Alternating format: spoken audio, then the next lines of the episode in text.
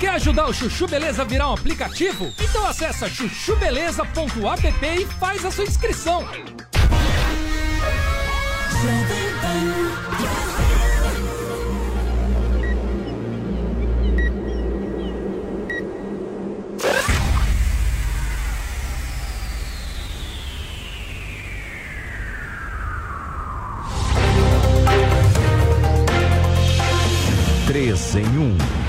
Jovem Pan.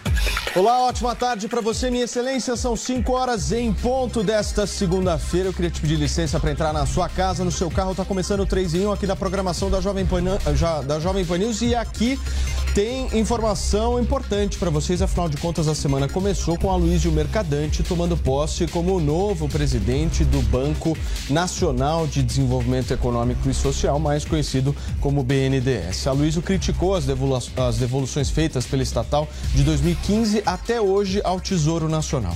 Defendeu ainda uma mudança na taxa de longo prazo e a integração dos países da América do Sul.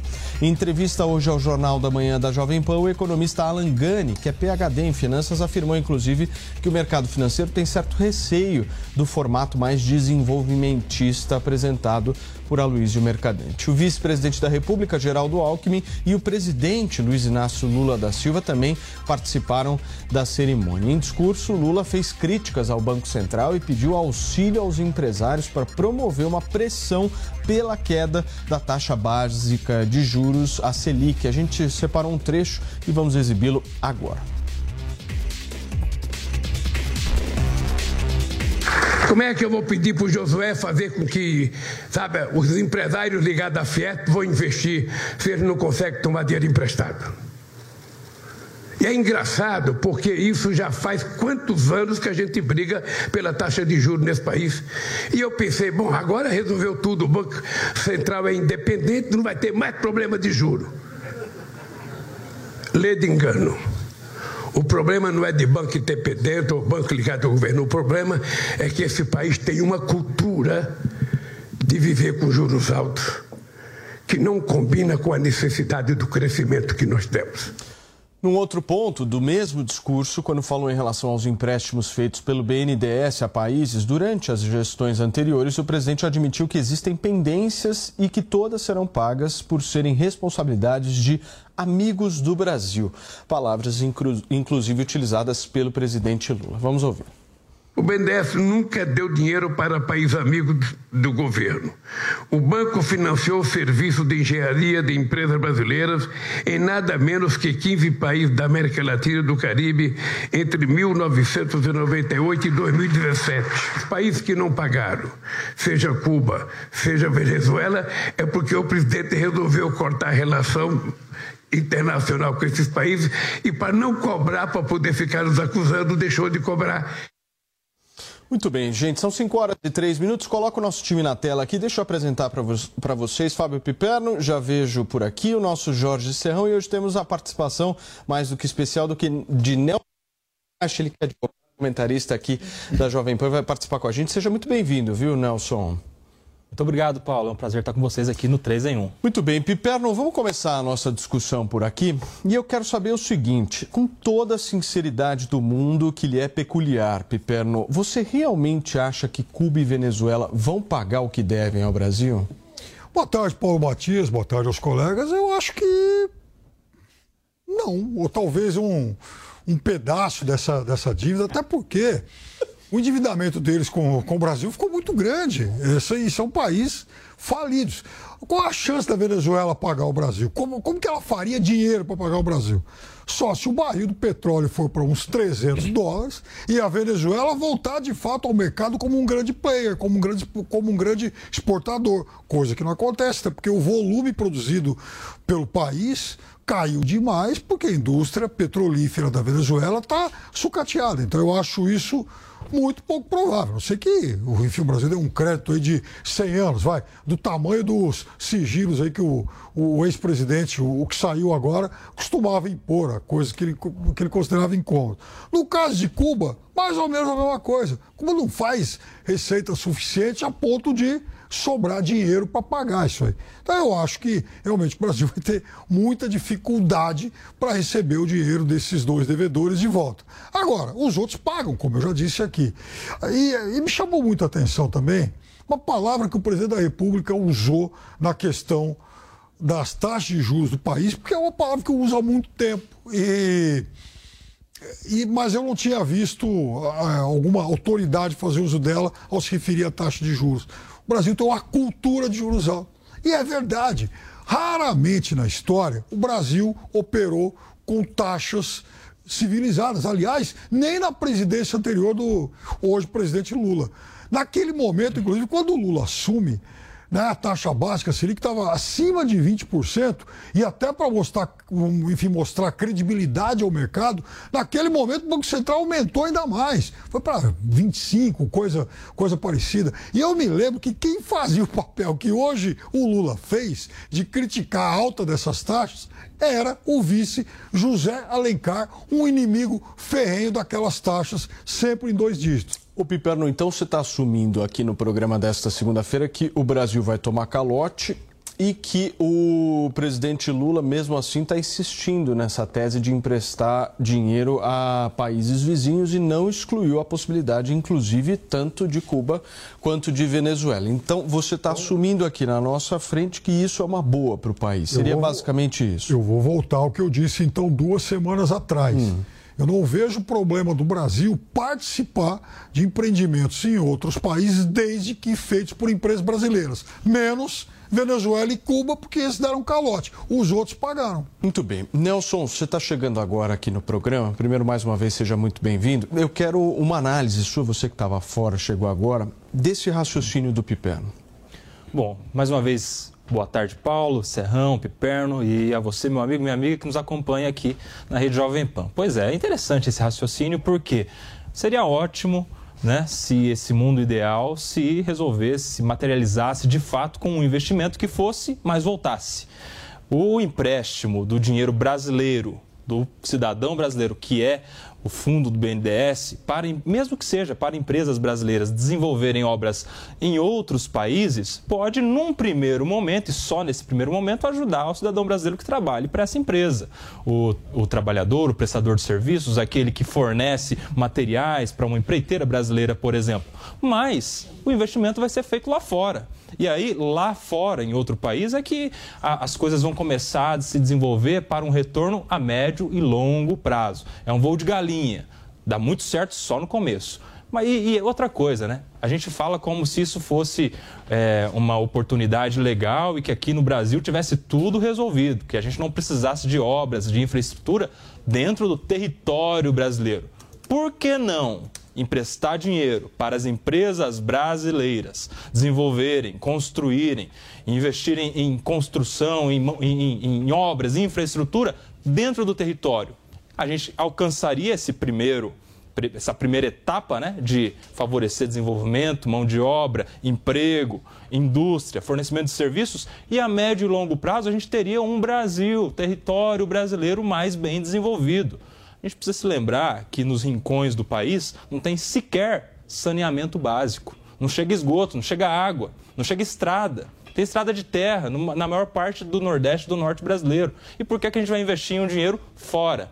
Então, ótimo, dá para emprestar para a empresa brasileira desenvolver obras lá fora. Mas aqui no Brasil a gente tem algumas outras prioridades. Isso diz muito sobre quais são as prioridades desse governo. Muito bem. O que, que você estava é, Dando risada aí, Piper? Não entendi. Não, porque esse raciocínio é tortuoso. O fato de você emprestar para uma empresa. Veja, abrir um financiamento para uma obra fora do país, uma obra que vai ser feita por uma empresa brasileira, primeiro que pode ser uma boa operação para o banco, se ele tiver as devidas garantias. Exceção de Cuba e Venezuela acabou sendo. Segundo, esse tipo de operação não exclui os financiamentos para as obras aqui.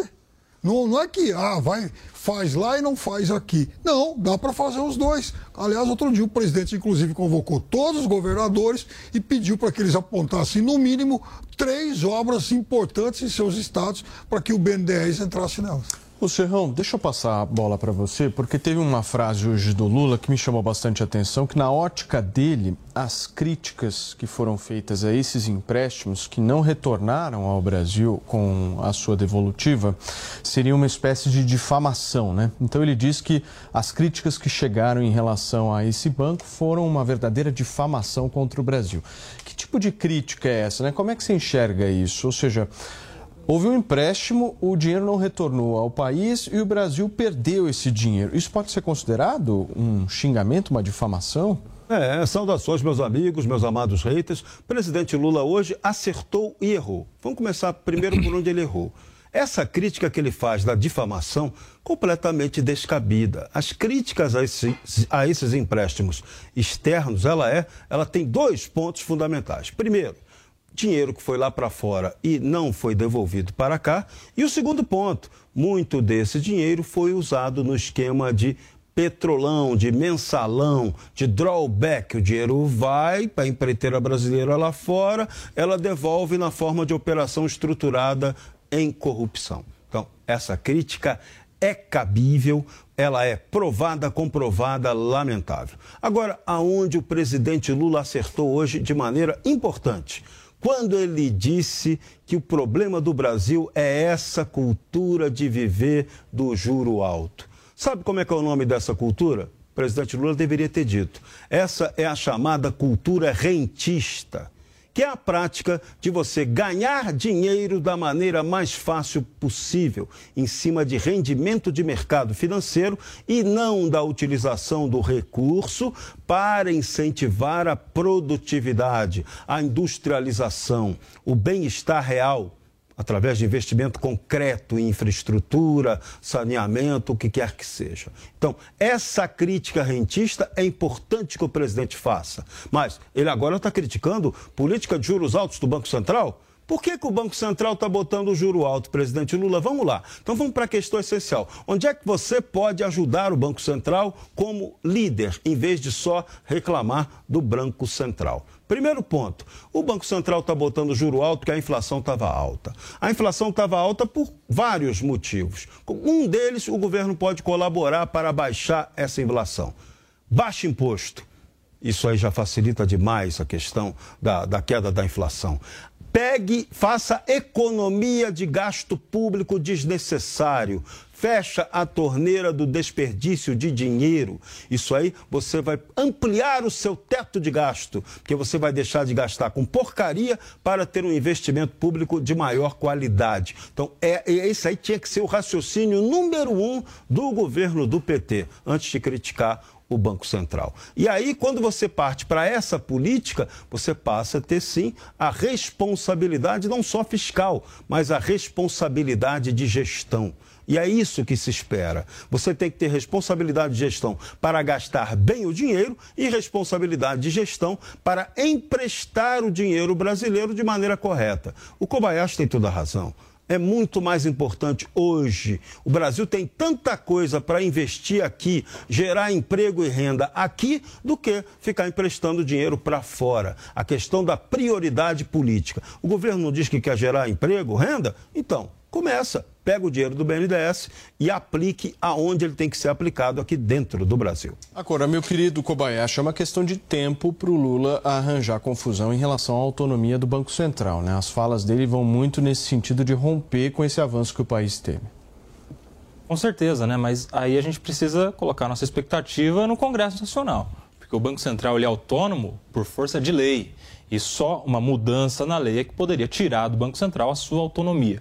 Autonomia que segura hoje a inflação brasileira, ou tenta segurar. Tenta segurar com juros. Juros que não é uma ação do Banco Central, é uma reação. Reação às pressões inflacionárias que são fruto de discursos infelizes, atabalhoados do governo, do próprio presidente Lula, como de seus ministros. Quando algum ministro, por exemplo, o ministro da Previdência, vem e critica ah, o sistema previdenciário, falando que é um sistema deficitário, ou seja, ensaiando, indicando uma possível nova reforma da, da Previdência, ou o ministro do Trabalho, que vem e critica a reforma trabalhista, propondo uma contra-reforma trabalhista, ou o próprio Fernando Haddad, ministro da Fazenda, que vem e já anuncia reforma tributária sem dizer quais são as diretrizes Cada discurso desse vai colocando no mercado uma pressão inflacionária. E aí a moeda já vai perdendo naturalmente seu valor só pela força do discurso, sem qualquer ato efetivamente materializado. Vem o presidente Lula, anuncia empréstimo do dinheiro brasileiro para fora do país. Cada vez mais a pressão inflacionária, a inflação vai subindo. O Banco Central ele não age, ele reage colocando juros altos, 13%, para segurar a inflação. Juros é o valor que se paga pelo aluguel do dinheiro. E aí, valorizando o valor da nossa moeda nacional é que se segura a inflação. Então, quando ele critica o Banco Central, ele tem que primeiro pensar nas ações que geraram a consequência dos do juros altos a gente tem ainda bem uma autonomia do Banco Central que segura. Porque se não fosse essa autonomia, o governo Lula já, de, já daria aí um juros lá embaixo, medida eleitoreira, que é ótimo nos primeiros meses e depois gera consequências terríveis, como nós já vemos em governos passados do próprio PT. O Piperno, se a gente analisar o BNDES politicamente, na época da Operação Lava Jato, do passado que a gente viu dos governos petistas, ele foi muito simbólico, né? Tanto o BNDES quanto a Petrobras, por conta de casos de corrupção, desvio de dinheiro público, empréstimos a países vizinhos sem esse retorno ao país. Você não acha que falta, de alguma forma, o reconhecimento de erros por parte de Lula e também até do discurso do presidente do BNDES, Luiz Mercadante? Porque eu vi dois discursos que praticamente é, não olharam para o passado, né? não reconheceram erros, não, enfim, buscaram aprimorar as políticas públicas que foram feitas. É simplesmente um olhar mais vingativo e buscando de todas as formas dissipar a ideologia contrária deles. Claro que falta sim, por exemplo, os empréstimos para Cuba e Venezuela, eles podem entrar nessa conta disso aí que você falou. Quando o Lula fala que ah, eles não pagaram porque o Bolsonaro cortou relações com eles, não, não é realmente esse o caso. Né? Eles não pagaram porque, de fato, além da questão da ruptura das relações políticas e diplomáticas, havia sim a falta da o fato de que esses dois países estavam, estão até hoje insolventes. Isso é uma verdade. Em relação ao que está acontecendo com taxas de juros, zero por enquanto, por enquanto, de culpa para o Lula, porque ele herdou essa inflação de quase seis e ele herdou essa taxa que foi confirmada pelo Banco Central. O Banco Central não aumentou, ele manteve né, a, taxa de juros que terminou com o governo Bolsonaro. O governo Bolsonaro entrou e entregou exatamente essa mesma taxa de juros que a gente tem hoje. E, aliás, no mês de janeiro, primeiro mês completo do governo Lula, esse dado circulou aí pelo, pelo final de semana, o real foi a moeda que mais valorizou em relação ao dólar no mundo. Tá aí, esse dado está disponível aí para todo mundo. Ou Lula é alguém de muita sorte, ou então, enfim, aconteceu algo estranho. Agora, veja, quando ele fala em cultura dos juros altos, é verdade. Isso é algo que a gente não pode ignorar, porque já aconteceu no governo dele, que era um governo até de inflação relativamente em queda, caiu bastante, de superávit fiscal, chegou em, em, em um, dos, um dos quatro anos do primeiro mandato a ultrapassar a marca de 4% do PIB, é muita coisa, um recorde na história recente do Brasil, e mesmo assim a taxa de juros continuava muito alta, com um Banco Central inteiramente indicado por ele. Então, veja, não é só uma questão de nomes, é sim a questão da cultura. Veja, o Brasil se orgulha de ter terminado 2022 com a taxa de inflação inferior à taxa de inflação, por exemplo, dos Estados Unidos. Na semana passada, o Fed aumentou a taxa básica de juros americana para 4,25. Ela é mais ou menos um terço da taxa de juros aqui no Brasil. Por quê? Porque é uma, existe também uma outra cultura. 42 anos atrás, no fim do governo Carter, quando a inflação americana estourou por conta do choque do petróleo e chegou a passar, bater em 10, 11% ao ano, um absurdo para eles, a prime rate, que é a, a, taxa básica da época e tal, chegou a mais ou menos 20%. Aí teve alguém que me disse, não faz muito tempo, fala, puxa vida, se naquela época, com 10% a taxa de juros chegou a 20%, agora, perto dos 10%, a taxa deles vai acabar subindo muito. E não aconteceu isso ficou agora em 4,25. Por quê? Porque é uma outra cultura ao se lidar com taxa de juros. Agora, Serrão Lula, hoje nesse discurso, que está repercutindo bastante, inclusive dentro do mercado financeiro, disse que a culpa pela falta de pagamento, tanto de Cuba quanto da Venezuela, é de Jair Bolsonaro. Abre aspas, não pagaram porque o presidente Bolsonaro decidiu cortar as relações internacionais com esses dois países. E aí ele continua: no nosso governo eu tenho certeza que eles vão pagar. Numa fala bem esperançosa, né, Serrão? Exageradamente esperançosa e estabelecendo uma relação de causa e efeito que não existe. Cuba e Venezuela não, para, não pagaram porque não tiveram dinheiro e não quiseram. Esse é o dado objetivo da realidade. Não foi por causa do Jair Bolsonaro ter relação ou não com eles. O fato de ter cortado a relação, claro, atrapalha tudo, mas não é decisivo para o calote. Até porque estados nacionais não se relacionam com pessoas, se relacionam com estados nacionais. Então não é negociação de Cuba com Bolsonaro, Venezuela com Bolsonaro, é Venezuela e Cuba com o Brasil. Então o presidente Lula pode consertar essa declaração dele, que, é, que acabou sendo aí um tom demagógico. Esse tipo de argumento não serve. O que o Brasil tem que aprender é emprestar dinheiro primeiro para cá para dentro, para o empresário que precisa se desenvolver, para a turma lá do Josué que ele está reclamando que tá que o empréstimo é a juro muito alto, né? Que o juro está muito alto, o pessoal não quer emprestar, não quer fazer nada. Então, BNDES que empreste o dinheiro a custo menor e que invista, empreste para projeto, para coisa séria e não para invenções, como aconteceu lá no tempo do Petrolão. No Petrolão, a Petrobras tinha projetos ali, e tem análise sobre isso lá na Lava Jato, tinha casos em que de 100 projetos analisados pela Petrobras, pela própria Petrobras, apenas um projeto tinha viabilidade econômica. De 100 apenas um tinha viabilidade econômica. O resto todo era uma porcaria ou coisa pior. Então veja, então é preciso haver seriedade na hora que você empresta o dinheiro. Você tem que ter o critério do planejamento muito sério, muito criterioso, definido para coisa viável e não dinheiro a fundo perdido para empreiteiro ganhar muito, mamar na teta do Estado e ainda pagar mensalão para vagabundo, que é tão vagabundo quanto rentista.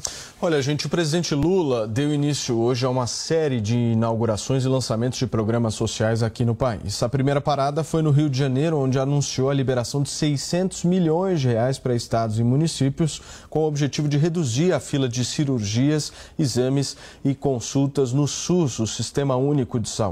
A atual meta do governo é mudar o foco das ações extraordinárias que precisaram ser prática durante o primeiro mês de mandato, após os atos terroristas de 8 de janeiro. O presidente Lula retomará o Minha Casa Minha Vida e extinguirá o Casa Verde Amarela, programa habitacional criado pelo governo de Jair Bolsonaro. A mudança de regras e de nome deverá ser feita por meio de uma medida provisória. Até aqui, meu querido Nelson Kobayashi. Nós vimos um Lula, e até nas, nas mais recentes entrevistas, nesses discursos públicos, um Lula muito focado no passado, né? no legado aí de Jair Bolsonaro, com críticas efusivas, com até um discurso uh, em tom de vingança.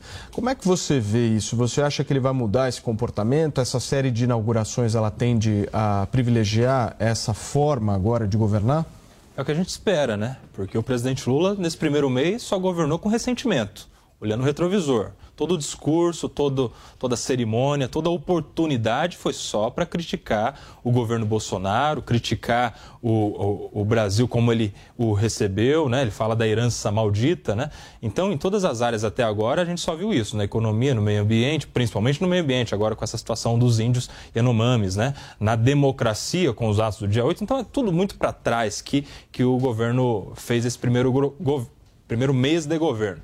A gente espera que sim, agora ele olhe para frente, com projetos, com futuro, com expectativa de investimento no Brasil, como esses 600 milhões de reais aí na área da saúde. Vamos nós poderíamos imaginar né, que esses 600 poderiam ser 1 milhão e 200, se não fossem os 600 que já vão para a Argentina. Então, você vê que tem muita coisa que a gente precisa pensar para o Brasil, tem mais coisa. Ou você acha que esses 600 milhões de reais vão resolver a situação da saúde? Será que esses 600 milhões de reais vão deixar a saúde brasileira em excelente estado? É claro que não. Tem muita coisa no Brasil que precisa ser feita. Dinheiro para o Brasil, para o desenvolvimento brasileiro. O BNDES poderia investir, por exemplo, em empresas de tecnologia de saúde em empresas de biossegurança, em empresas de, de, de, que forneçam materiais e serviços na área da saúde. O governo brasileiro poder, poderia investir nos profissionais da saúde. Quem se lembra aí do piso de enfermagem que foi negado por falta de orçamento, previsão orçamentária, falta de dinheiro para pagar, mas dinheiro para fora tem.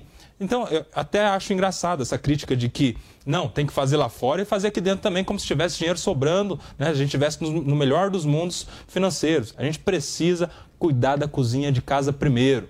E o presidente Lula fala uma coisa muito engraçada também. Ele garante que Cuba e Venezuela vão pagar agora a dívida que tem com o Brasil. Então, eu acho que ele poderia assinar de fiador. Seria a melhor coisa para ele fazer para o Brasil. Poderia assinar de fiador, já que ele tem tanta certeza. Ô Piperno, como é que você vê esse discurso mais revanchista, né? Porque ao longo do tempo isso vai cansando também o eleitorado.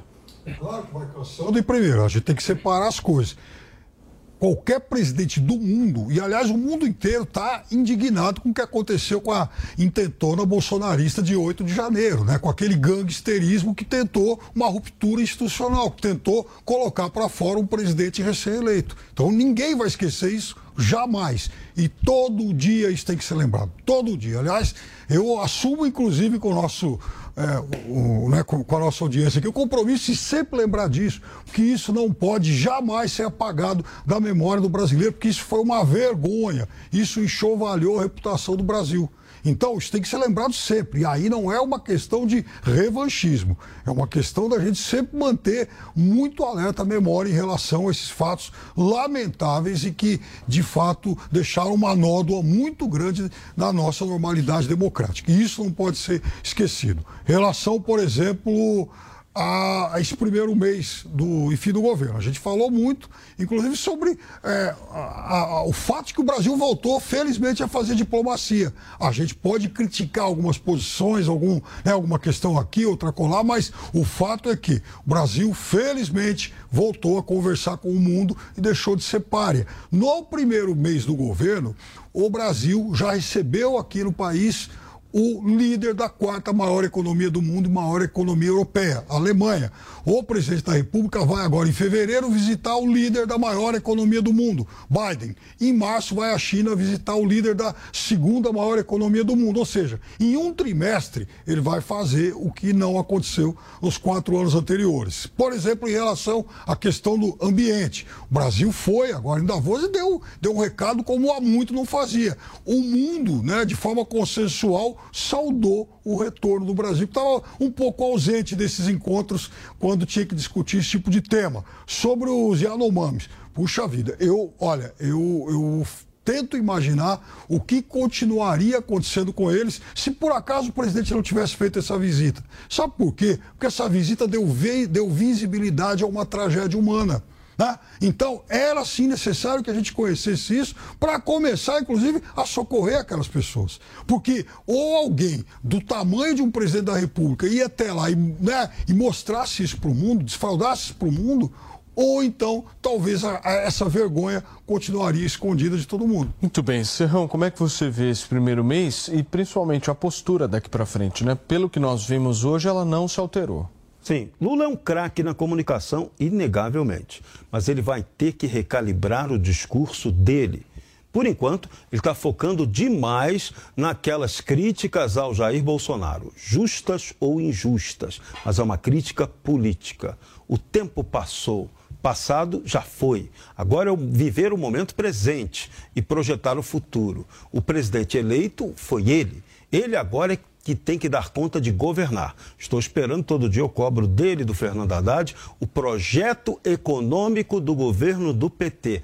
Cadê, cadê, cadê? Essa porcaria não vem. Espero que venha. A gente vai, vou cobrar aqui todo dia. Todo dia vai ser igual denunciar a idiotice de 8 de janeiro. Contem comigo também. Aquela imbecilidade ali não pode realmente se repetir. Aquilo foi lamentável. Só não foi, só pondero, chamo o VAR, digo que aquilo não foi nem ato terrorista, nem foi tentativa de tomada de poder. Aquilo foi uma coisa bárbara, estúpida, condenável, que vai ser punida dentro da lei e tem, e tem que ser respeitado ali todo o direito de defesa, até para quem agiu errado amplo direito de defesa. É isso que a gente precisa. Agora, aquilo foi uma barbárie. Barbárie também é você não falar do que, que vai fazer no governo. Isso também é o fim da picada. Então, o presidente Lula tem que adaptar o discurso dele para apontar realizações. Esse detalhe aí da saúde foi bacana liberou o dinheiro, que graças a Deus, né, o Congresso ajudou lá, liberou aquele teto de gastos. Então, esse dinheirinho aí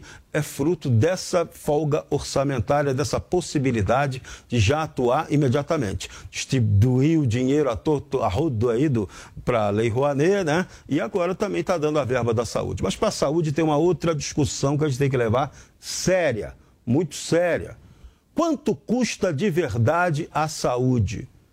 Quais são os custos verdadeiros dessa, dessa área tão necessitada pelo povo brasileiro. É preciso, seria muito importante que fosse aberta essa caixa preta, porque a gente precisa saber o que, que é pago justamente ou o que efetivamente não é pago. Alguns criticam que o SUS está pagando muito abaixo do que deveria, outros dizem que tem excesso de pagamento e desperdício e até roubalheira. Então, é necessária aí a publicidade total sobre os gastos de saúde. Quanto custa efetivamente um posto de saúde, um hospital, cada procedimento médico? Seria bonito que a gente pudesse ler o Diário Oficial e saber, olha, quanto custa uma cirurgia de coração? Tem custos, tem um preço. Quanto custa? Para a gente poder saber e aí sim a própria até a população conhecer o que, que é prioridade para ela poder exigir, olha, eu quero mais dinheiro para o câncer, tratamento ao câncer, eu quero mais dinheiro para cuidar do diabetes, que gera muito problema cardíaco. Então vamos lá. Agora você só pode fazer isso se você tiver a informação correta. Nós não temos a informação correta. A área de saúde e de educação no Brasil são as áreas onde se gasta mais dinheiro, Primeiro, elas gastam mal. Segundo, elas são caixas pretas. Você não sabe efetivamente como essa grana é gasta. Então, tá aí mais uma contribuição para o presidente Lula dar. Abra as contas, presidente.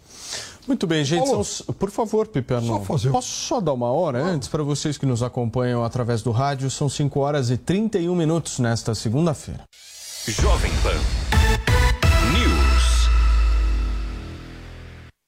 Fast News. Os destaques da última hora em reportagens ao vivo, direto das principais cidades do país.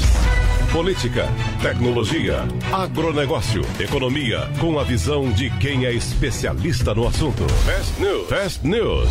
De segunda a sexta, a partir das dez e meia da noite. Você já ouviu alguém chamar uma empresa de unicórnio? Unicórnios são empresas avaliadas em mais de um bilhão de dólares. Já imaginou investir numa empresa com esse potencial? Então junte-se à Jovem Pan na caçada do próximo unicórnio. Chegou Unicorn Hunters, o reality show que é sucesso nos Estados Unidos e na América Latina, agora no Brasil e aqui na Jovem Pan News. Unicorn Hunters. Assista, faça sua avaliação e acesse unicorn.com para investir no próximo unicórnio. Unicorn Hunters. Todo domingo às 5 e meia da tarde na Jovem Pan News e na Panflix, onde e quando você quiser.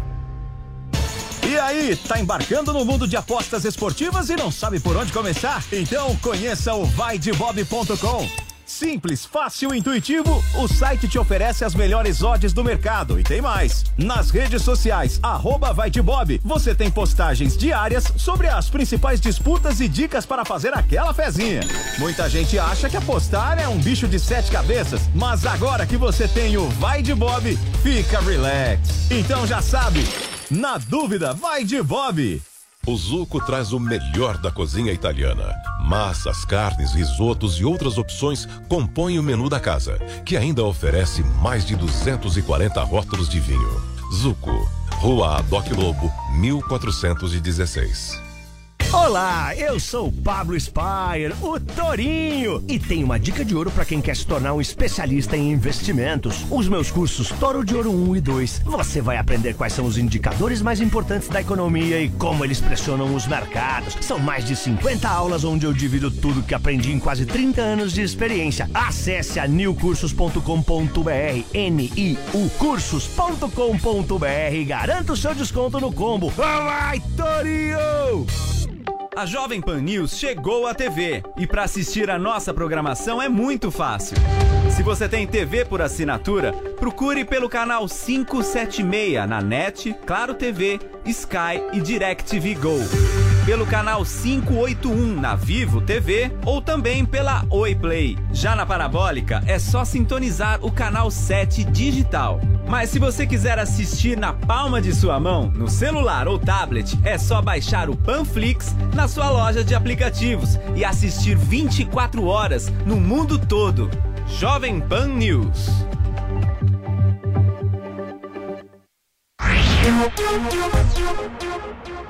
Vem Pan News coladinho com o nosso 3 em 1. O Brown comanda essa bancada aqui até às 8 horas da noite, das 6 às 8 horas da noite, discute os principais temas políticos do dia, repercutindo tudo que acontece lá em Brasília e também nos estados brasileiros, certo? Bom, nós vamos fazer o seguinte: são 5 horas e 35 minutos. Piperno, eu fui avisado aqui que daqui a pouco o Brown entra. Então, nesse momento, a gente vai seguindo aqui com o nosso programa, certo? Senhores, olha só: o ministro da Justiça e Segurança Pública, Flávio Dino, disse que o governo prevê até o fim desta semana a saída de 80% das pessoas envolvidas com garimpo ilegal na terra indígena Yanomami, em Roraima. As autoridades estimam que cerca de 15 mil pessoas estavam no território de maneira irregular. Os indígenas indígenas Yanomamis passam por uma crise sanitária com casos de desnutrição severa, malária e várias outras doenças. A presença do garimpo ilegal é indicada como a principal causa do quadro. A gente vai ouvir um trecho dessa entrevista de Flávio Dino hoje sobre esse assunto. É preciso, como mencionei bem no começo, é, entender a complexidade da operação. Nós estamos trazendo, tratando de dezenas de milhares de pessoas e, portanto, é preciso ter responsabilidade, ter prudência para garantir que essa desintrusão ocorra e nós não tenhamos conflitos. Então, esse planejamento em fases visa garantir exatamente a compatibilidade entre a beta, que é a desintrusão, com a, a, o nosso desejo de que não haja conflituosidade nesse processo. Nós não daremos nenhum tipo de apoio para isto houve uma solicitação e nós negamos.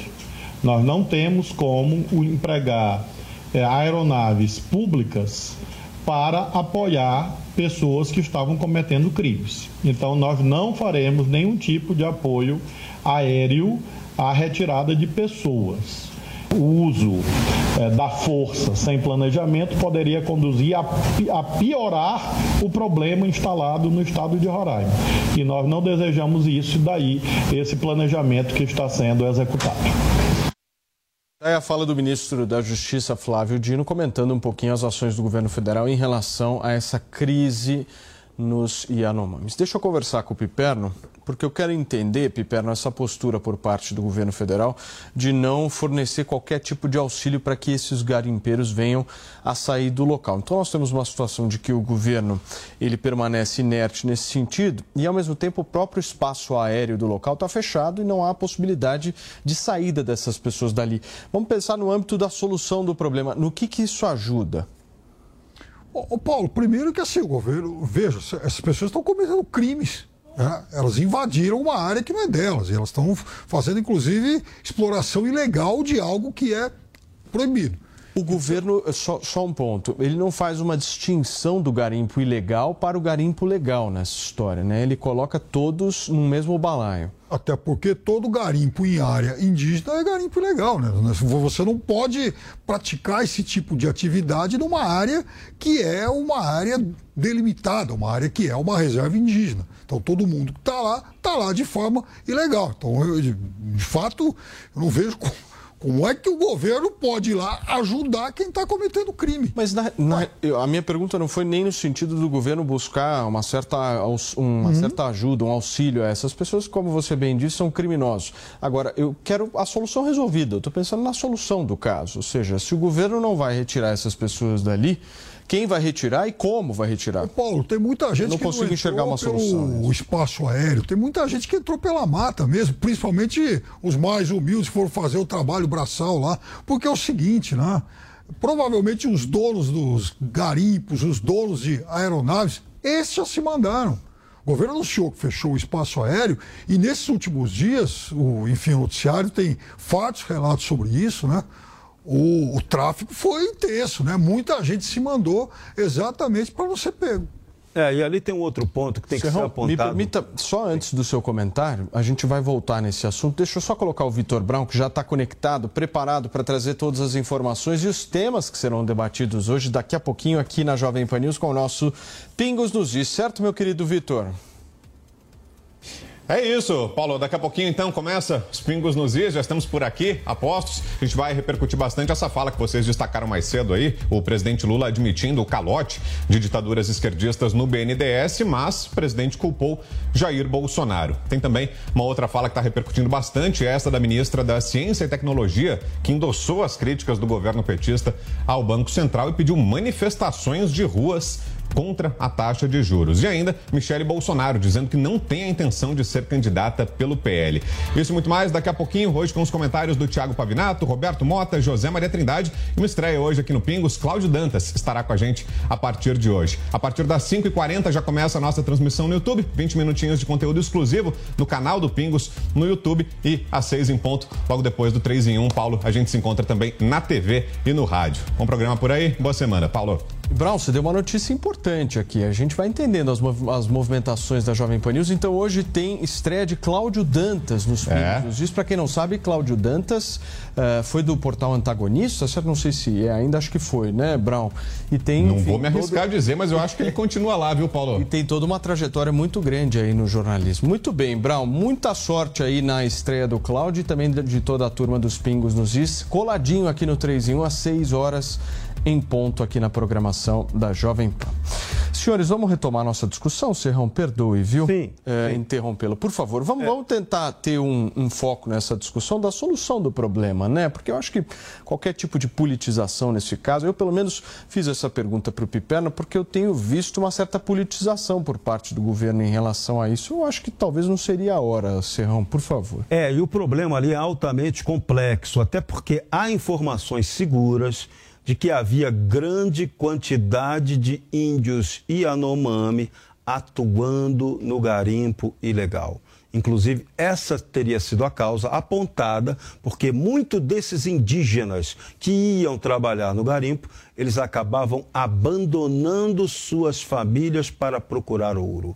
Então, esse é um drama terrível daquela região. É, é a desgraça da ilegalidade. Ilegalidade puxa ilegalidade e vai causando só o caos. Então, é complexo na hora de você resolver. É igual a questão da Cracolândia aqui em São Paulo. É mágica. Você vai resolver de maneira mágica? Não tem maneira mágica de resolver. Agora, lá em Roraima tem uma questão legal aquela área demarcada, concorde com a demarcação ou não, ela não poderia estar sendo ocupada por garimpo. Não tem, como frisou muito bem o Piperno, ali não tem garimpo legal, ali não pode ter nada disso. Ali é uma área para ser largada, esse é o problema. Então, qual é a solução econômica para aquilo ali? É isso que a gente tinha que estar tá debatendo, discutindo. De que maneira sustentável você vai tratar os índios? Eles vão viver sempre da esmola? Ou eles vão viver sempre daquela forma é, selvagem, precária? que é a origem deles, essa, essa etnia Yanomami, ela tem o problema de ser nômade. Então ela, tem, ela é difícil de se fixar e de você organizar a vida desse próprio indígena. Então a gente ali criou uma bomba para o Brasil numa área que é altamente rica em minerais. Uma área que poderia estar sendo explorada, já foi no passado, antes de ser reserva indígena, uma área de agri, para agricultura. Então, estamos fazendo tudo errado ali há muito tempo. E o que está sendo feito de errado só pode, no final, ampliar a tragédia. Muito bem, gente. São 5 horas e 43 minutos. Meu querido Nelson Kobayashi, eu queria um pouco do teu parecer em relação a essa proibição aí por parte do governo federal. O Piperno está defendendo isso, dizendo que é uma postura correta, que não poderia haver algum tipo de transporte para essas pessoas. Mas como é que a gente soluciona isso? A questão é a seguinte: eles estão lá praticando um ato ilegal, um fato criminoso. É isso. Se forem pegos com a mão na massa, devem ser presos em flagrante. Essa é a questão. Se não, se tiver indícios de que são pessoas que praticam no dia a dia, habitualmente, o crime de, de, exploração ilegal daquela terra, eles devem ser presos preventivamente, porque se ali ficarem, vão continuar praticando o crime, aliás, é o que os sustenta lá. E uma vez que, estando presos, estão sob a custódia do Estado. Estando sob a custódia do Estado, Lá eles não podem ficar porque lá não há sistema carcerário nem pode ter numa terra indígena. Então o Estado tem que dar um jeito, seja de avião, de barco, de, de carro, de maneira digna de garantir a custódia deste cidadão criminoso com dignidade a um lugar que seja apto para ele estar preso, preventivamente que seja. Então o Estado tem sim não só a, a possibilidade, mas como o dever de transportar essas pessoas de lá para fora para um lugar onde eles possam estar presos, se presos eles foram, foram presos em flagrante ou preventivamente. Então, essa é a situação. Lá eles não podem ficar. Agora, Nelson, a própria Defensoria Pública está relatando e dizendo que o governo federal não tem agido com a rapidez necessária nesse tema, né? Como é que você vê? Bom, a gente viu aí um, um, uma desídia né, do governo, aliás, da força responsável jurisdicional para lidar com essas questões, por exemplo, no caso do dia, do dia 8. A lei diz que a prisão em flagrante deve ter em 24 horas uma audiência de custódia, sob pena de a prisão se tornar ilegal a partir da 25ª hora. Essas 24 horas não começam a correr a partir do auto de prisão em flagrante, que no caso do dia 8 demorou mais de semana a, a, audiência de custódia deve acontecer 24 horas a, par, a partir da captura, do momento em que a pessoa já está sob custódia do Estado. Então a gente tem, não só nesse caso, mas em outros, uma falta de organização estruturada do Estado, seja de polícia, seja de justiça, para dar o devido tratamento jurídico a essas pessoas. É um problema que demanda, neste momento de urgência, uma aplicação, execuções do próprio Conselho Nacional de Justiça em relação a juízes que podem ser convocados para presidir essas audiências de custódia, ou da própria Força Nacional de Segurança, que tem poder de convocar, inclusive, delegados, escrivãos de polícia, agentes de polícia, para procederem lá da maneira adequada a dar a essas pessoas o que a lei diz, que é o tratamento de audiência de custódia e de destinação dessas pessoas para onde elas precisam ir, no é. caso, uma penitenciária. Só que na selva é mais fácil chamar o Tarzan, né? do que fazer isso que você está propondo, né? Mas se quiser, pode. Se quiser, pode. Aliás, deveria, imediatamente. É para isso que existe a previsão da Força Nacional. Tem, for, tem, as Forças Armadas também podem ser aplicadas, neste caso, porque a área é de território federal, não precisa nem de participação dos estados. A justiça brasileira precisa caminhar de mãos dadas com o governo federal para dar a destinação legal, juridicamente correta, essas pessoas, sob pena de contaminar de nulidade essas prisões, daqui a pouco esses garimpeiros legais estarem todos soltos. Agora, se ninguém for tirado de lá, a história vai continuar aí, do mesmo jeito. Ah, mas aí esse, vem exatamente esse é o contra levantei. É, mas aí vem exatamente o essas pessoas lá o Como Paulo, é é, essas pessoas estão saindo de lá e exatamente o, é, é o sentido inverso disso que o Céu falou. O Piperno, partir... essa, essa tese de que o Estado não, lá, não, vai, é, de alguma forma, transportar alguém que cometeu crime, uh, o Estado faz isso diariamente. Não, o Estado faz isso diariamente, mas eu estou dizendo o seguinte, que nessa região, inclusive, muitas pessoas já saíram, muita gente está fugindo até porque, à medida em que o governo fecha o espaço aéreo e gente acaba ocupando as pistas e tal, porque o primeiro, assim, acho que a primeira providência que tem que ser tomada é exatamente interromper esse ciclo, esse ciclo de criminalidade. Ou seja, como é que se faz isso? Interrompendo a atividade garimpeira, e isso já começou a acontecer. Segundo, impedindo que as pistas sejam utilizadas, o que também já passou a ocorrer. E é por isso que muita gente já foi embora. Muito bem, senhores, eu vou para um rápido intervalo comercial, é muito curto, daqui a pouquinho tem repercussão no 3 em 1 sobre a fala do ministro do Trabalho, Luiz Marinho, a respeito do Uber e dos Correios. Eu explico na volta, são 5 horas e 48 minutos.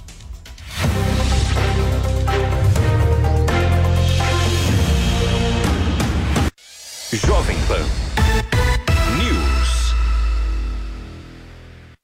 Todo brasileiro tem no currículo grande experiência em não desistir e habilidade de sobra para evoluir sempre. Comece hoje mesmo a estudar na Uniaselv, o maior EAD do Brasil, e escolha entre as mais de 160 opções de cursos com tutor exclusivo por turma, mensalidades acessíveis e bolsas a partir de 30%. Na Uniaselv, você estuda quando e onde quiser pelo Léo App, com navegação gratuita que não desconta do seu pacote de dados. Acesse uniaselv.com.br e faça sua inscrição. Uniaselv. Experimente o polvo provençal do Rufinos Restaurante. Uma deliciosa receita de polvo inteiro grelhado com alho e ervas de Provence. Acompanhe riso al nero de sépia. Para duas pessoas, imperdível. Rufinos Restaurante, no Itaim, Rua Doutor Mário Ferraz 377. Acesse rufinos.com.br. Diante do cenário atual, onde vivenciamos uma alta disseminação de doenças, é necessária a adoção de hábitos de limpeza mais rigorosos. Para auxiliar a higienização da sua empresa, a Gocil oferece soluções completas com inovação e excelência operacional. A Gocil integra tecnologias e profissionais qualificados, com um modelo de gestão desenhado especificamente para a rotina do seu negócio. Para saber mais, acesse gocil.com.br ou ligue 11 2678 0600. Gocil, a maneira mais segura de confiar. Aí, tá embarcando no mundo de apostas esportivas e não sabe por onde começar? Então conheça o vaidebob.com. Simples, fácil e intuitivo, o site te oferece as melhores odds do mercado e tem mais. Nas redes sociais, arroba vai de Bob, você tem postagens diárias sobre as principais disputas e dicas para fazer aquela fezinha. Muita gente acha que apostar é um bicho de sete cabeças, mas agora que você tem o Vai de Bob, fica relax. Então já sabe, na dúvida, vai de Bob. Esta, esta, esta é a Jovem Pan News. A Jovem Pan está com você em todos os lugares e em todos os momentos. De manhã, informação e opinião na medida, para começar o dia do jeito certo. Bem-vindo, já estamos no ar, começando o Jornal da Manhã para todo o Brasil.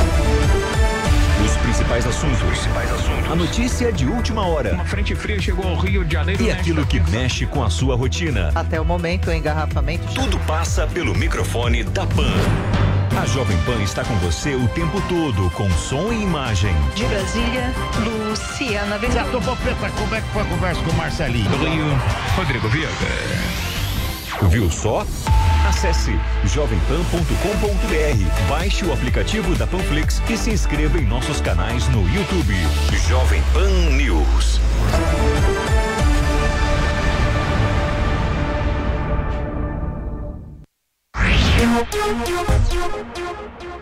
Vende ele na internet, produção de conteúdos relevantes para dentro da sua, da sua área para atrair cada vez mais clientes, as ferramentas fundamentais para a criação do seu negócio, enfim, são vários os assuntos. Se você tem um conhecimento que possa ser ensinado para outra pessoa, por que não fazer o seu próprio curso e começar a vender para todo mundo através da internet?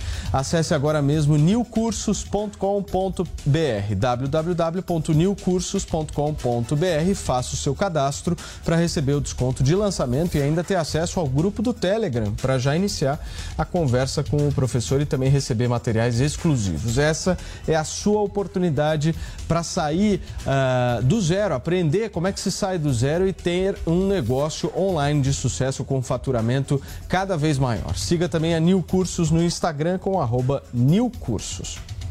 Você está fazendo dinheiro pela internet? E se eu te disser que existe uma grande oportunidade para você faturar no mundo digital?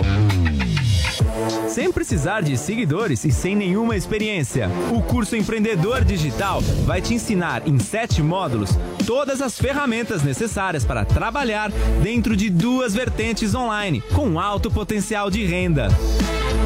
A primeira trabalhando como afiliado, vendendo os melhores produtos digitais e ganhando comissão em cima de grandes talentos. A segunda criando produtos e ofertas digitais. E não importa a sua profissão, seja ela personal trainer, psicólogo, arquiteto, fotógrafo ou professor, você pode monetizar o seu conhecimento. E o melhor, em pouco tempo. Faça o cadastro hoje mesmo em newcursos.com.br e garanta o desconto de lançamento. Não perca essa oportunidade, as vagas são limitadas. Muito bem, gente, são 5 horas e 53 minutos. E olha, o ministro do Trabalho, Luiz Marinho, afirmou que a regulamentação dos serviços de aplicativos deverá ser discutida com as empresas que atuam nesse setor. Ele afirmou que não está preocupado com a hipotética possibilidade de a Uber, por exemplo, decidir deixar de operar no Brasil. Segundo Marinho, caso isso eventualmente viesse a ocorrer, ele poderia acionar os Correios para criar um aplicativo semelhante para o transporte de passageiros. Essas declarações foram feitas numa entrevista ao jornal Valor Econômico. Além da questão dos aplicativos, o ministro apontou a revisão de alguns pontos da reforma trabalhista e a valorização do salário mínimo como propriedades da atual e como prioridades da atual gestão da pasta. Vamos conversar um pouquinho sobre esse tema. Piperno, deixa eu entender aqui. Então, por um acaso, se eu estiver com o meu telefone, só para rapidamente, é um raciocínio absolutamente tranquilo que eu quero fazer. Se por um acaso eu precisar de um carro, for lá no meu celular, colocar no aplicativo que me disponibiliza esse serviço e por um acaso não, der, não dá certo, certo? O carro não vai aparecer, o aplicativo não vai funcionar. Quer dizer então que eu vou pegar o aplicativo dos Correios e vou testar. É isso, Piperno? É. Você confia nesse, nessa estratégia, nesse raciocínio? Me explica um pouquinho mais, hein, Piperno? É, eu vou tumultuar ainda mais a sua Arriscado, linha, a hein, sua linha, a sua linha de raciocínio, porque... Não é por nada não, mas... Olha, Paulo Matias, eu venho para cá, aqui para Jovem Pan, hum. todo dia, de Uber, e volto às vezes até a pé, porque eu moro pertinho daqui, gasto mais ou menos uns 10 reais de Uber da minha casa até aqui. Aí eu fico imaginando o seguinte, Paulo, será que agora eu vou ter que trocar o veículo do Uber por um pacote, um envelope de Sedex, veio envelopado aqui para o Jovem Pan. Eu acho o seguinte, eu acho que o ministro falou bobagem. A questão de é, se discutir a regulamentação ou não, se existe algum vínculo ou não, eu acho até legítimo, embora bastante discutível, mas ok, eu acho que é um tema que vale a pena ser realmente debatido. Agora, eu acho que se o ministro para ali, ok, né? eu acho que ele ficaria dentro de um limite razoável. A partir do momento que ele se empolga, extrapola, envolve os Correios, ele falou bobagem. Aliás, eu não acho que o Luiz Marinho vai ser um bom ministro. Torço para estar enganado, mas acho que isso não vai acontecer. Meu querido Nelson Kobayashi, às vezes eu acho que é, a gente só olha para trás, né? Porque nós estamos aqui discutindo se os Correios, de alguma forma, podem atender o serviço dos aplicativos de corrida. Não sei se eu estou maluco. Me explica, por favor. Pois é, estamos olhando para trás, poderíamos estar olhando para frente. E vamos olhar para frente aqui. Para frente seria o quê? Novas empresas de tecnologias de outros países multinacionais poderiam investir no Brasil. Mas declarações infelizes como essa do ministro não só milindram o Uber ou outros parecidos que já temos no Brasil, mas inibem outros aplicativos de fora que poderiam enxergar no Brasil um terreno fértil para investimento favorecendo o crescimento da economia, o desenvolvimento, a criação de empregos, novas oportunidades. Tudo isso, vamos lembrar, né, essa hipótese da Uber sair do Brasil, porque o ministro fica o tempo todo ameaçando de criar alguma espécie de vínculo trabalhista do motorista de aplicativo com a plataforma. É o jeito do PT de governar. Eles querem que as pessoas tenham patrão. Ele é um sindicalista, né? Não basta você ter um patrão, você ainda vai ter que ter um sindicato e contribuir obrigatoriamente para esse sindicato. É o jeito do Luiz Marinho, não tem jeito. Então, imagine só o motorista de Uber. Se você tiver uma relação de emprego com a sua empresa aí, com o seu aplicativo, primeiro, você não tem liberdade para escolher a hora do seu trabalho. Você tem que começar e terminar a hora que a empresa mandar. Outra coisa, o passageiro quer pagar direto para você? Não pode. Tem que pagar para a empresa, porque depois ela vai te pagar com os descontos, né? Claro, FGTS, INSS, aquela coisa toda.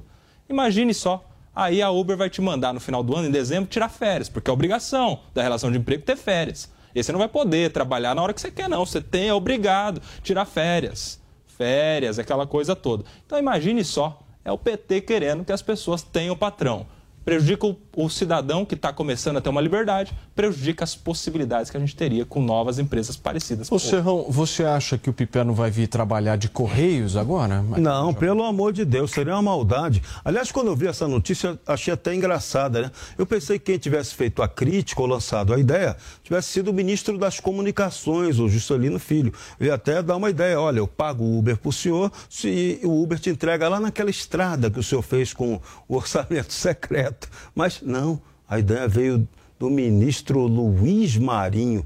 Que palpite infeliz, que ideia retrógrada. Essa ideia de não aceitar que as relações de trabalho mudaram é terrível, é horrível isso. Então, o, o modelo Uber é baseado na livre iniciativa. Se está havendo excessos, explorações, é preciso que haja, que isso seja corrigido pelo mercado com concorrência. Tem outras empresas que prestam o serviço de maneira diferente. Então, quem não gostar, não que estiver satisfeito com o Uber, pode trocar. Agora, se você congela essa operação, tornando o empregado, botando essa empresa para pagar os impostos trabalhistas e sindicais, ferrou. A gente volta para a idade da pedra, não gera emprego. E aí o Piperno vai ter que vir para a Jovem Pan de teletransporte. Vai ser de carta, carta rogatória ou de, ou de SEDEX, não. Interessante, hein, Piperno? Uma situação positiva para você. Acho que nós vamos evoluir, né? Olha, Paulo, eu não, eu não, assim, eu não considero essa versão piperno envelopada exatamente uma, uma evolução. Muito bem, senhores, nós vamos ficando por aqui. Muitíssimo obrigado pela sua audiência, pela sua companhia aqui no 3 em 1. Nós voltamos amanhã às 5 horas da tarde. Você fica agora com os pingos nos is na programação da Jovem Pan News. Um abraço, Nelson Kobayashi, Jorge Serrão e Fábio Piperno. E a gente se vê. Tchau. A opinião dos nossos comentaristas não reflete necessariamente a opinião do Grupo Jovem Pan de Comunicação. Realização Jovem Pan News.